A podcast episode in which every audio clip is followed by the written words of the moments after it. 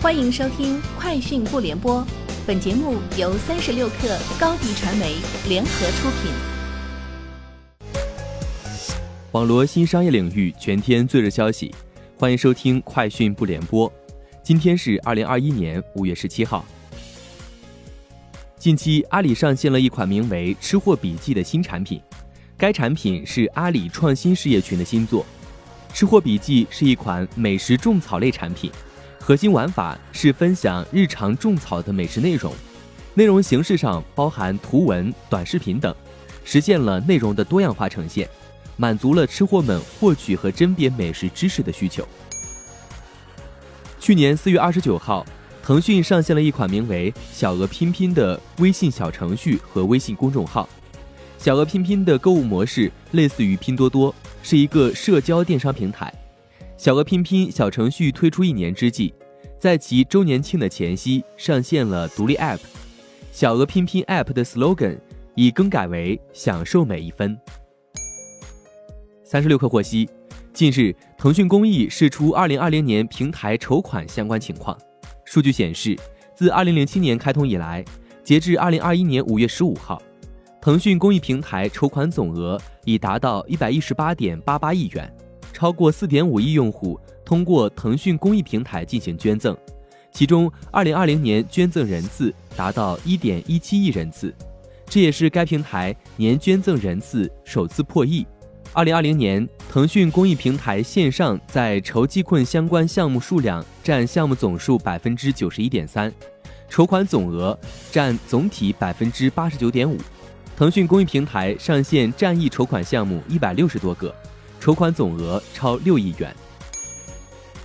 在搜狐科技五 G AI 峰会上，搜狐新闻客户端联合搜狗推出首个明星数字人主播，可多种方言实时播报新闻。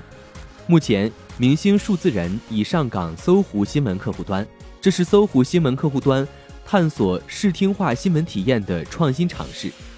首任明星数字人以演员柳岩为原型。未来将会陆续有其他明星数字人主播入驻。近日，英语去配音母公司飞助科技与西湖大学签署战略合作协议，双方在知识图谱、自然语言处理、深度学习算法等方面进行深度合作。飞助科技近年来持续增加研发投入比例，先后与华为、阿里巴巴、钉钉成为战略合作伙伴。英语去配音在钉钉上线后。用户数量突破二百万。继 K 歌 App 回森后，快手上线二款音乐 App，名为小森唱。小森唱是一款原创音乐社区，核心功能是通过 AI 为用户打造专属歌曲，通过在小森唱内分享歌曲，以评论、点赞等互动形式实现音乐社交的目的。多位 VIPK 的员工称。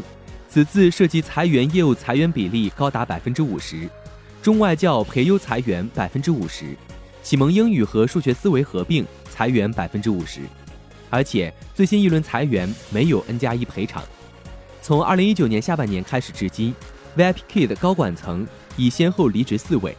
去年三月任命的 COO 刘欢，二零一九年年底加入的 CFO 桂雷，市场部高级副总裁徐小飞。以及首席学术官刘俊，目前 VIPKid 高管职位 COO、CFO 皆处于空缺状态。以上就是今天节目的全部内容，明天见。高迪传媒寻求食品电商货源合作，合作请关注微信公众号高迪传媒。